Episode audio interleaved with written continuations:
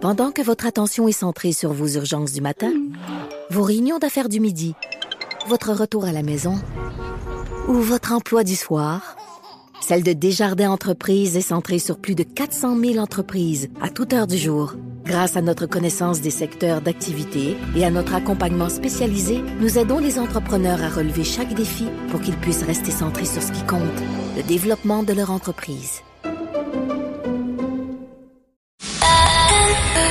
C'est 23. Patrick Lagacé en accéléré. Les meilleurs moments du Québec maintenant en moins de 60 minutes. On est donc mardi le 6 décembre 2022. Le 6 décembre, c'est toujours une date qui est marquée au fer rouge à Montréal, au Québec, au euh, Canada. On le sait, euh, il y a eu un massacre à l'école polytechnique euh, le 6 décembre 1989 et, on va se replonger dans, dans l'ambiance de l'époque, si vous le voulez bien. Là. Ça a quand même pris du temps ce soir-là avant qu'on comprenne que c'était un féminicide. Bonsoir. Un tireur fou a ouvert le feu sur des passants en face de l'école polytechnique rue Édouard Montpetit à Montréal. On ne sait pas encore avec certitude s'il y a des morts. Chose certaine, il y a plusieurs blessés. Alors Roger, qu'est-ce qu'on sait? Est-ce qu'il y a des morts? Combien de blessés? Qu'est-ce qu'on sait? Il y a des morts, il y a plusieurs blessés. C'est un événement d'une extraordinaire gravité. C'est survenu à 17h25.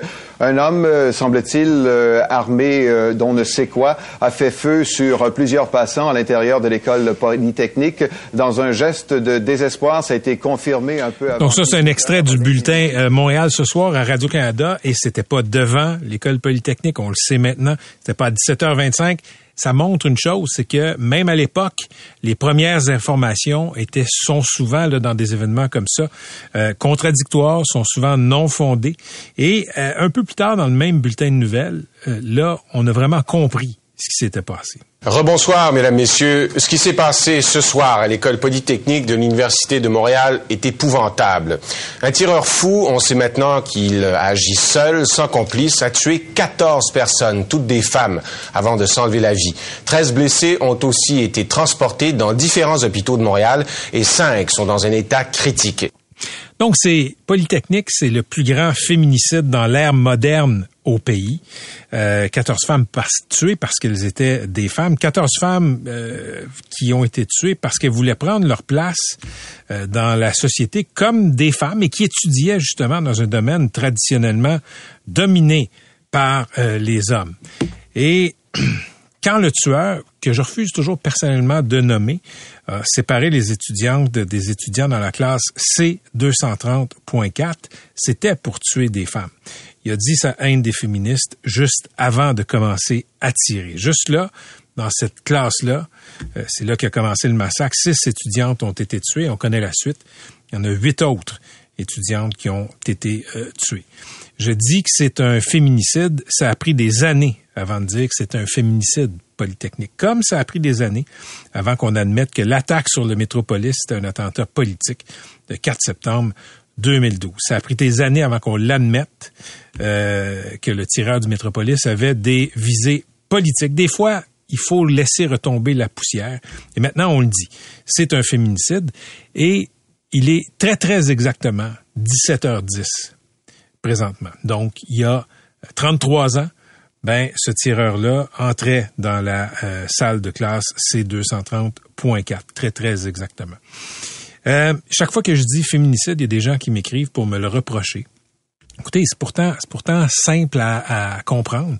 Féminicide, c'est le meurtre d'une femme parce qu'elle est une femme. Une femme qui est tuée d'une balle perdue dans un hold-up, dans une banque ou un supermarché, c'est un meurtre, c'est pas un féminicide une femme qui est tuée par balle par son ex-mari jaloux, ben c'est un féminicide. Elle n'aurait pas été tuée, cette personne-là, si elle n'avait pas été une femme. Quand je pense à Polytechnique, je pense souvent à Nathalie Provost. Nathalie Provost, euh, qui a souvent pris la parole pour euh, Poly se souvient, qui est devenue ingénieure, était étudiante, elle a été blessée et elle a, euh, elle a pas laissé le tireur euh, la réduire au silence. Elle a euh, fondé une famille, elle a eu une carrière florissante, malgré qu'elle ait été touchée dans sa chair, dans son âme, par les balles du tireur. Et, et je veux qu'on écoute un extrait de la conférence de presse qu'elle a donnée à même son lit d'hôpital. Grande démonstration de courage. C'était à peine 48 heures après l'attaque. On est juste des femmes qui étudient en ingénie, pas nécessairement des féministes, mais pas nécessairement descendu sur la place publique pour crier que on était contre les hommes ou contre des attitudes. On était juste des filles en génie qui voulaient juste mener une vie bien normale. Et à ce moment-là, ben, c'est mis à tirer. Il y a une personne qui était criminelle là-dedans, puis elle est déjà morte. Tous les autres ont fait tout ce qu'ils ont pu. Puis je veux pas que personne se sente coupable parce que ça vaut pas la peine. Il faut qu'on se tienne les coudes serrés, les femmes, parce que c'est incompréhensible, mais il faut pas se laisser abattre par un malheur. Je pense que c'est un homme épouvantablement malheureux, il me fait bien pitié. C'est pas drôle de finir sa vie comme il l'a fait. Je ai pas pardonné encore, là. J'ai plein de la pitié pour ce gars-là. Puis, je vais vous avouer que je comprends pas qu'il y ait encore des hommes qui pensent de cette manière-là. J'ai toujours des frissons quand je revois ces images-là, quand j'entends euh, Nathalie Provo. Euh, c'est stupéfiant de la voir là, dans son lit d'hôpital, flanquée de médecins, euh, expliquer ce qui s'est euh, passé. Et, et, je le répète, Nathalie Provo, comme d'autres survivantes, a toujours continué à, mener vaillamment sa vie. Elle a choisi de prendre la parole et, et j'ai déjeuné avec elle il y a quelques années. Elle m'avait montré les captures d'écran que des malades pro-gun lui envoient. Et qu'on se comprenne très, très bien, on a le droit de débattre des armes à feu dans ce pays-là pas de problème. Euh, mais euh, disons qu'il y a des gens qui sont très très excités dans le camp des pro-gun. C'est pas le cas de tout le monde. Je connais des gens qui ont des armes pour la chasse, euh, qui sont très équilibrés. Mais ce que Nathalie Provo m'a montré là, euh, c'était extrêmement déstabilisant. C'est une autre forme de haine, une autre forme de victimisation dans le fond. Et, et euh, écoutez, le 6 décembre, c'est une date marquée au fer rouge. Et je vous le dis, j'aurais aimé ça trouver un peu de lumière aujourd'hui. Euh, j'aimerais ça m'éloigner de l'horreur, mais c'est difficile de dissocier ce qui s'est passé à Poly en 1989 d'autres courants haineux qui traversent nos sociétés. On remarque par exemple une hausse de l'antisémitisme, pas juste ici, partout dans le monde. Il y a eu un massacre islamophobe à Québec il y a quelques années, des musulmans qui avaient été ciblés parce qu'ils étaient des musulmans. Nouvelle-Écosse, il y a un fou furieux en 2020 qui s'est fait passer pour un policier et au cours d'une fin de semaine, il a tué 22 personnes. Lui avait pas vraiment de cause.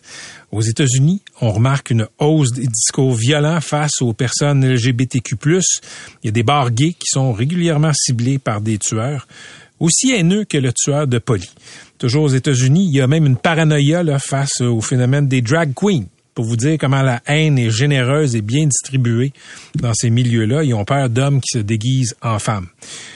La haine, généralement, ça vient en kit. Généralement, quand taillis les femmes, taillis pas juste les femmes, aussi taillis en vrac. La haine, c'est une question de contexte. Les gens qui sont dopés à ces discours-là. Euh, aujourd'hui, c'est les gays et les juifs. Demain, ça, va être les femmes. Et hier, c'était les noirs. La semaine prochaine, ça va être encore les gays et les juifs. Puis le mois d'après, ce sera les femmes. C'est un éternel recommencement. Et ce sont des discours qu'il faut combattre et condamner. Écoutez, il, j'aimerais vous dire qu'il y a beaucoup d'espoir, mais je regarde ce qui se passe en termes de courant haineux sur les réseaux sociaux. Euh, je sais pas s'il y a beaucoup d'espoir. Évidemment, ces tragédies-là sont rares, mais on le rappelle, il y a eu Polytechnique et il y a eu Toronto aussi, c'est en 2018, un autre homme qui haïssait les femmes, lui a pris son véhicule, s'en est servi comme bélier, monté sur un trottoir pour tuer des gens. Lui, euh, c'était ce qu'on appelle un incel quelqu'un qui est célibataire de façon involontaire et qui tient les femmes responsables de tous ses malheurs. Le tueur haineux de Polly voulait faire taire les femmes. Il les tenait pour euh, responsables de ses propres échecs, de ses propres défaites. Euh, on peut dire qu'il n'a pas réussi. Les femmes ici continuent à prendre leur place et c'est tant mieux. Mais en 2022, jusqu'à maintenant, on est rendu à 14 femmes qui ont été tuées dans des féminicides, chacune de leur côté et 14 femmes tuées parce qu'elles étaient, encore une fois, des femmes. 14 femmes comme les 14 femmes de Polly, tuées en 1989. Geneviève Bergeron. Hélène Colgan. Nathalie Croteau. Barbara Daigneault. Anne-Marie Edward. Maude Aviernik. Barbara Maria Kluchnik-Vidayevich. Marise Lagagnère. Marise Leclerc. Anne-Marie Lemay. Sonia Pelletier. Michel Richard. Annie Saint-Arnaud. Annie Turcotte.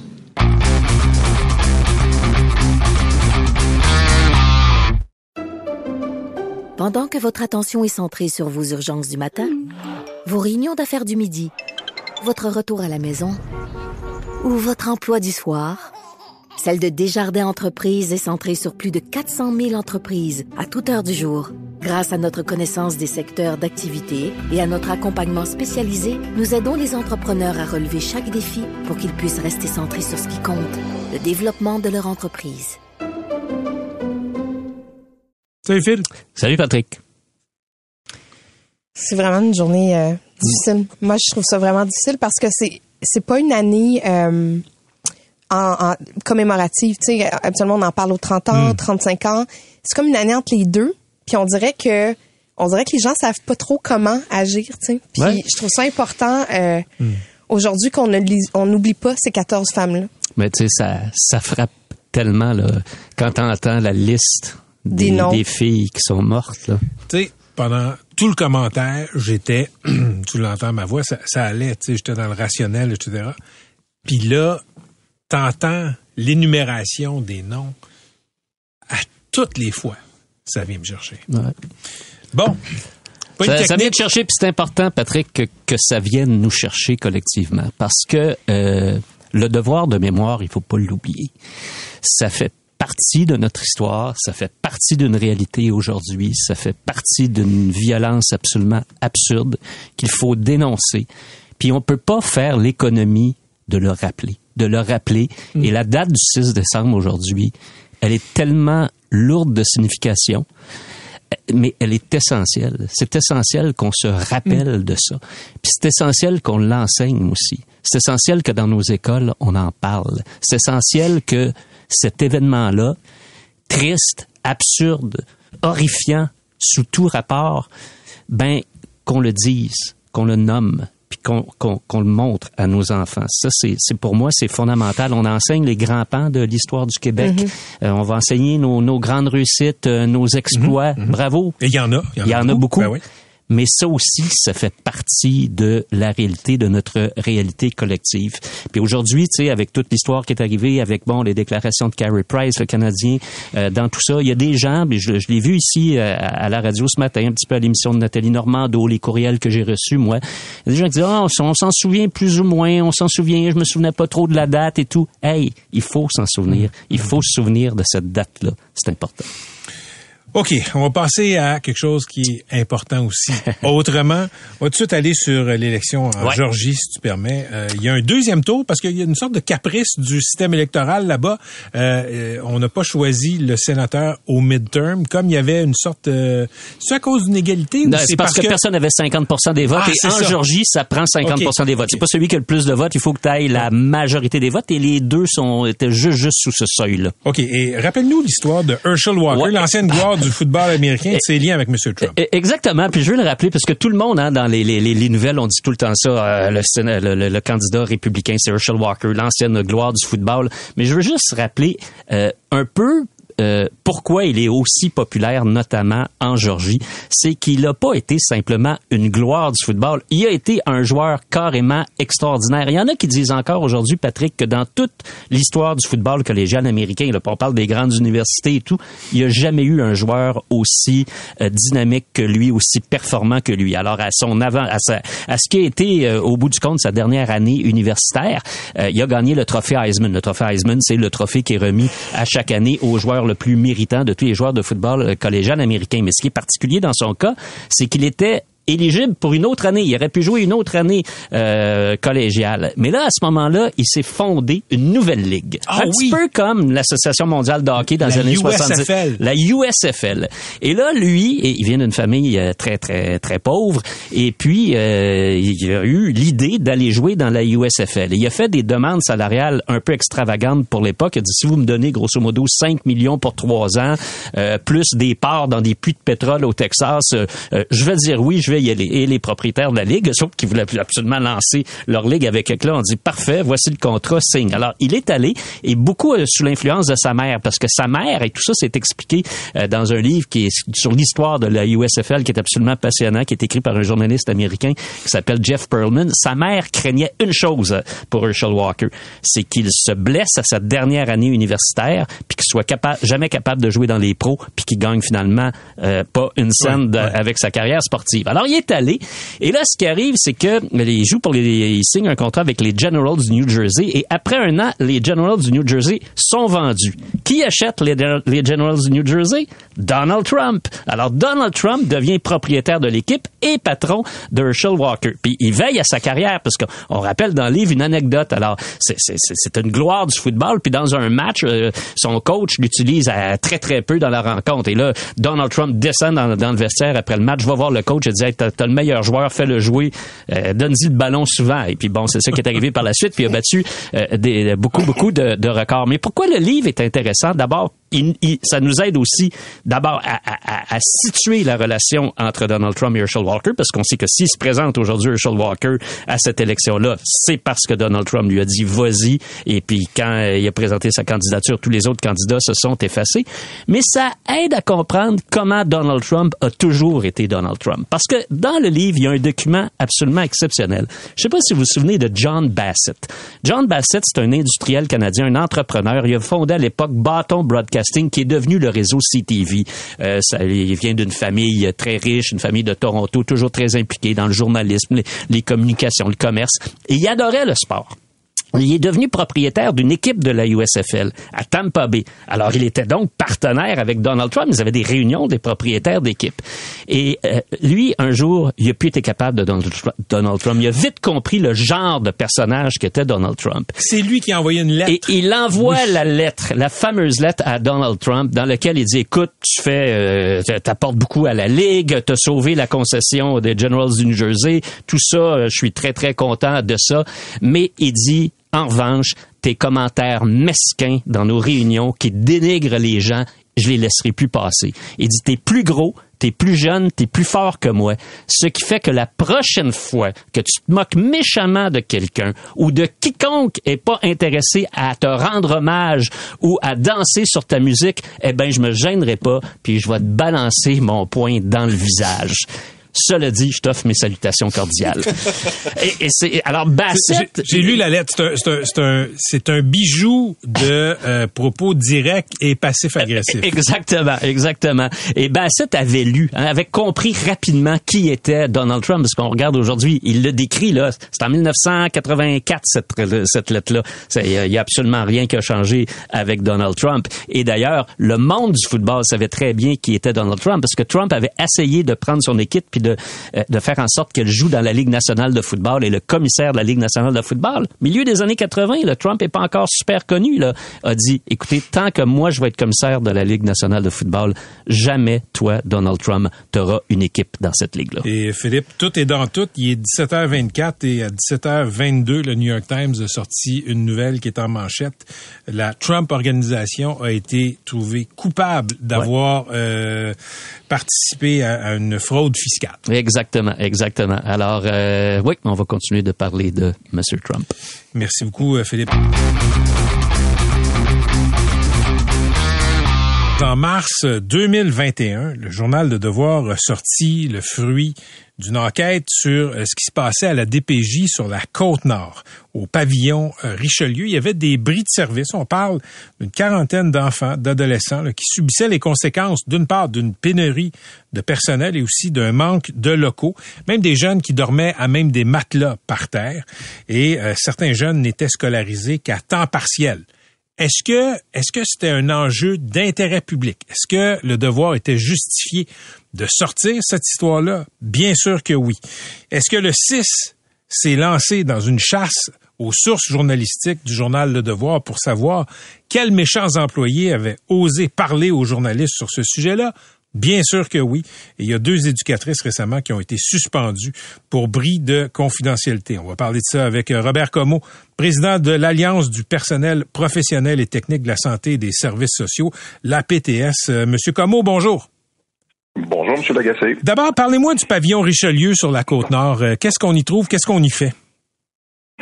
Ben, c'est une quarantaine, vous l'avez énuméré brièvement, une quarantaine de jeunes qui sont en, processus de réadaptation. Donc, on, vient un peu euh, les, former, on vient leur donner un milieu éducatif également, on vient les accompagner pour avoir une famille un petit peu plus stable. C'est une quarantaine de jeunes, on fait l'éducation sur place, le milieu de vie, c'est dans le dans le pavillon en tant que tel. Euh, particulièrement des enfants euh, et adolescents inous, je pense.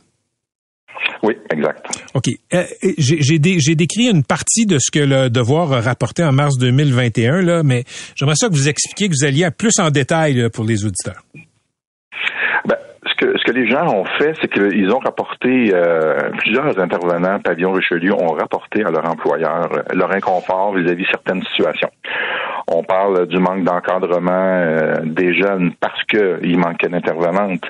On parle de scolarisation à temps partiel parce que justement il y avait une pénurie de personnel, les locaux qui sont vétustes et une surpopulation euh, périodique là, dans les différentes unités qui composent le pavillon Richelieu. Je je vous donne un exemple une certaine période, il y avait euh, 12 pensionnaires dans une unité qui doit en compter maximum 8, ce qui entraîne bien évidemment tout ce, qu'on, ce dont on parle, le, le manque de gens pour s'en occuper et tout ça.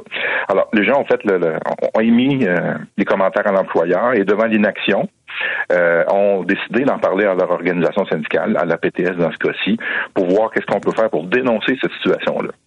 Parce que les jeunes qui sont là, ben, euh, n'ont pas de voix pour s'exprimer, euh, ils sont un peu pris un peu dans ça. Il faut qu'on sorte au grand jour. C'est euh, devant l'inaction de l'employeur, il faut sortir ces inactions-là pour que la population soit au courant de ça pour faire bouger des choses. Donc, le, Alors, c'est le, ce qu'ils ont fait. le premier réflexe des, em- des, des, des employés, ça a été de dénoncer à l'interne, si je comprends bien.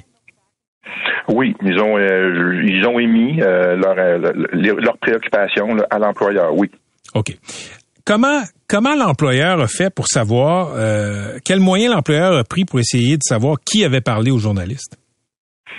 Bon, alors on s'est mis à aller voir dans les courriels euh, des, euh, des intervenantes, alors, sans leur consentement. On est allé voir, puis à l'absence aussi de politique claire de l'employeur, de l'utilisation des courriels de l'employeur. On s'est mis à retourner dans les courriels, à aller euh, à le voir dans le passé, dans l'historique des conversations, pour voir s'il y avait une communication avec leur syndicat, puis pour voir si on donnait de l'information qui, selon eux, était confidentielle, mais qui c'est pas notre point de vue à nous.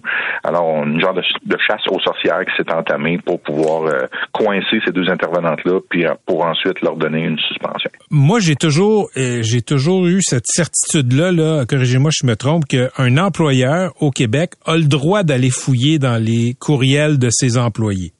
Est-ce que je me trompe? Euh, ben, Il faut, faut qu'il y ait une politique dans l'établissement clairement communiquée, adoptée en bonne et due forme et communiquée aux utilisateurs des courriels. Moi, je le vis là, dans l'organisation syndicale où, où je suis.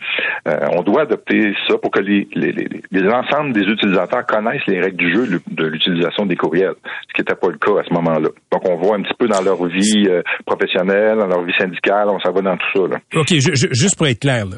Est-ce- légalement, l'employeur a le droit? Vous, vous dites que la politique aurait dû être claire, mais ça, c'est en vertu de votre convention collective, non? Euh, là, je m'aventurerai pas là, parce que j'ai pas une réponse très claire pour vous et très très définitive. Là, je veux pas affirmer des choses là. Mais ce qu'on sait actuellement, ce qui se débat, c'est qu'il n'y a pas d'utilisation politique, de la politique euh, claire euh, du courriel de l'employeur aux employés. OK. En Donc, à clair, de ce moment-là, oui. en clair, là, quand le 6 de la Côte-Nord est allé fouiller dans les courriels, il a trouvé des communications avec des journalistes. Euh, avec leur organisation syndicale. Comment? Avec, leur, avec nous, avec la PTS, il y a des communications avec le syndicat, Ok. puis par la suite, ben, ça, ça a découlé avec la journaliste. OK. Donc, constatant ce qui avait été envoyé au syndicat, de là, le 6, l'employeur a décidé de suspendre deux personnes. Combien de temps? Ben, on parle de plusieurs semaines. Là. On parle de trois semaines pour une, une puis euh, une semaine pour l'autre personne. Le bris de confidentialité qui est reproché à ces employés-là, c'est quoi exactement? Ben, selon la prétention de l'employeur, c'est de dire qu'il y a des communications, il y a des éléments qui touchent la, la, la vie privée des, des personnes qui sont hébergées, donc les jeunes là qui ont été communiqués, ce qui est clairement pas le cas. Nos intervenants intervenantes sont habitués de, de, de, de justement, c'est même leur rôle de préserver cet anonymat-là. Et euh, puis la journaliste aussi a fait le travail. Donc sur toute la ligne, il n'y a eu aucune communication de, de, de, de, de renseignement personnel. Pour nous, c'est faut être rigoureux là-dessus. Mais pré- précisément, Monsieur Comeau, là, euh, qu'est-ce qu'on reproche à vos membres comme bris de confidentialité? Parce que dire que dire que des jeunes qui dorment sur des matelas à terre, il me semble que c'est pas un bris de confidentialité. Euh, non, ben c'est ce qu'on, c'est notre prétention, mais c'est aussi que la, la, la, la c'est le lien de confiance, en fait, qu'on attaque là, entre le syndicat et ses membres. Euh, Les, membres ont le droit de parler quand même à leur syndicat, d'énoncer des choses. Après ça, on voit ce qu'on fait avec ça dans le respect de toute la réglementation. Alors, nous, on vient dire, si on vient s'attaquer à ça, ça lance un message aussi aux autres employés de dire, écoutez, on peut plus dénoncer rien, on risque d'être suspendu. Et là, il y a une communication qui se brise entre l'organisation syndicale et les membres, puis là, on est plus capable d'accomplir notre travail et de dénoncer des choses que la population doit savoir également. Au même titre que les journalistes le font, c'est d'intérêt public, selon nous. Merci d'avoir été avec nous. C'était Robert Comeau, président de l'APTS. Cette histoire-là, je le rappelle, là, est sortie dans le Devoir en mars 2021. Euh, des conditions de vie qui étaient vraiment pas euh, recommandables là, euh, pour les jeunes de la DPJ, une quarantaine de jeunes dans ce qu'on appelle le pavillon, le pavillon Richelieu. Euh, et il y a euh, une histoire qui est sortie dans le Devoir. C'est assez évident qu'il y a des gens à l'interne qui ont donné de l'information. Et là, ce que l'employeur a fait, c'est qu'il est entré dans les euh, dans les messageries. On est allé voir qui avait dit quoi à qui à quel moment. Euh, écoutez, c'est, un classique, je dois vous dire, que les organisations, surtout dans le public, là, vont tolérer des choses intolérables, comme là des jeunes qui étaient sous-scolarisés, scolarisés à temps partiel, des jeunes qui étaient entassés et qui souffraient de manque de locaux, de manque de personnel. Il y en a qui dormaient à même le matelas. Ça, il n'y a pas de problème. Ça, l'organisation va vivre avec. Quand ça sort dans le journal, là, ça devient inacceptable. Là, on va fouiller des messageries. Et moi, je pense que c'est légal de le faire. Les employeurs ont le droit de le faire. Euh, et, on veut savoir qui a parlé. Bien simple. C'est pour envoyer un message. Si vous parlez, si quiconque parle à des journalistes, vous allez être suspendu.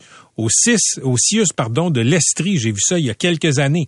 Il y avait un groupe Facebook fermé d'employés. Ils n'étaient pas en public. Mais c'est venu aux oreilles du boss ce qui se disait dans un forum fermé entre employés. On a suspendu du monde pour des propos tenus en, euh, en privé. De la même façon, écoutez, le parallèle à faire, c'est comme si on avait suspendu des gens pour des propos tenus dans un souper en privé. Donc, message à ceux qui veulent communiquer des informations d'intérêt public, que vous communiquiez avec votre syndicat ou avec des journalistes de grâce, de grâce. Puis là, je me mets à genoux. Faites pas ça de votre cellulaire de job. Faites pas ça de votre courriel de job. Faites ça de votre téléphone personnel. Créez-vous une adresse ou prenez votre adresse personnelle. Mais faites attention. Ce que vous utilisez comme matériel de travail, comme le courriel, le boss peut aller fouiller dedans. J'ai l'impression que c'est un peu ce qui nuit là, euh, aux sources du journal Le Devoir. Faites attention et merci à ceux qui coulent des informations d'intérêt public.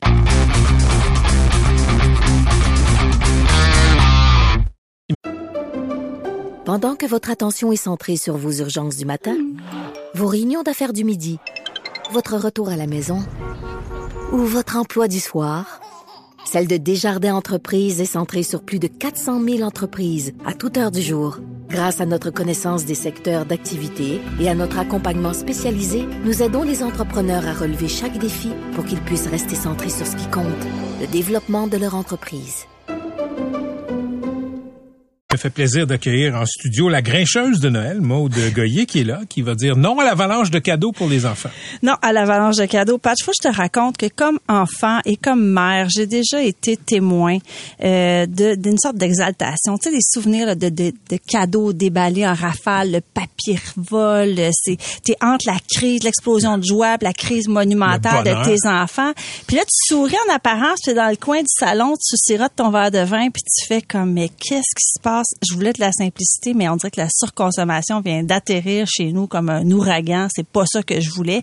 Puis tes enfants, ils déballent à l'infini, puis ils prennent pas le temps de vraiment apprécier. Et les cadeaux s'empilent. Ils prennent de la poussière. Éventuellement, t'enlèves les batteries parce que tu veux plus qu'ils fonctionnent parce que ça, T'es tanné la- d'entendre le ding, ding, ding. Tu sais, je suis sûre que ça, ça- ça sonne une cloche à beaucoup de gens, ce Mais que je c'est raconte. c'est drôle, je t'écoute, puis ça me rappelle tellement des beaux souvenirs d'avoir déballé autant de cadeaux. Oui, mais quand, ouais, mais quand Oh, tes bon, parents... t'es- trop bonne vendeuse. Mais quand tes parents, Catherine, puis tu vois ça, puis tu te dis, ben voyons, la, la, la, la reconnaissance, la gratitude, on est rendu où? Qu'est-ce qu'est-ce qu'on va faire avec ça, de la surconsommation, quand tu te rends compte que ton enfant est très gâté? Moi, moi, je me rappelle de faire semblant de lire les cartes.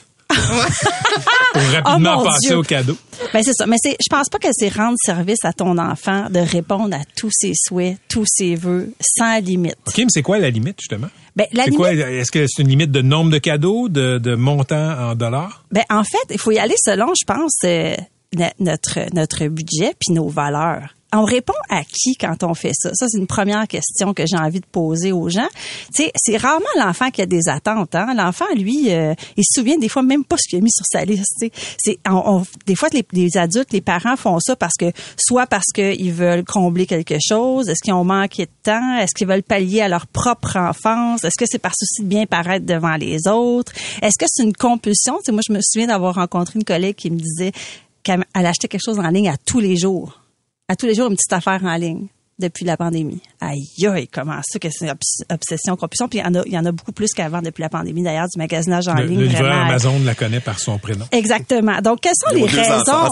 Moi, c'est ça que j'ai juste envie de, tu sais, de, de, de susciter comme réflexion. C'est quoi les raisons derrière ces achats-là qui sont un peu compulsifs? Est-ce qu'on pense que c'est une preuve d'amour? Est-ce que parce qu'on aime notre enfant, on lui en donne beaucoup?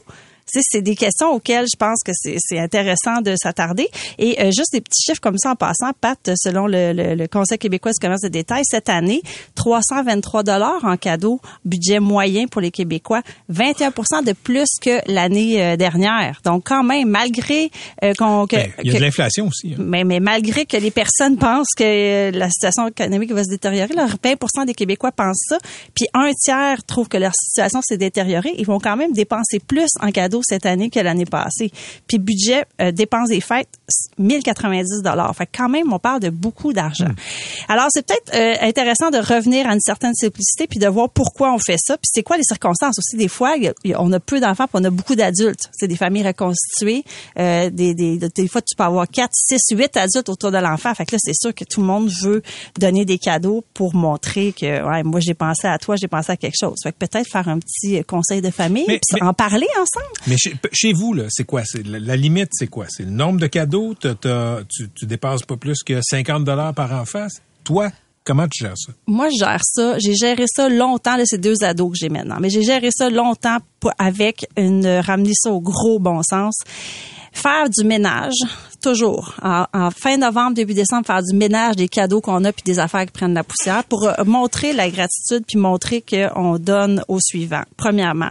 Deuxièmement, on fait depuis plusieurs années le, le calendrier inversé. C'est quoi, le calendrier inversé? À partir du 1er décembre, tu mets une boîte de carton dans ton salon, puis tu déposes un item pour une famille ou un itinérant ou un sans-abri, une famille démunie ou un organisme.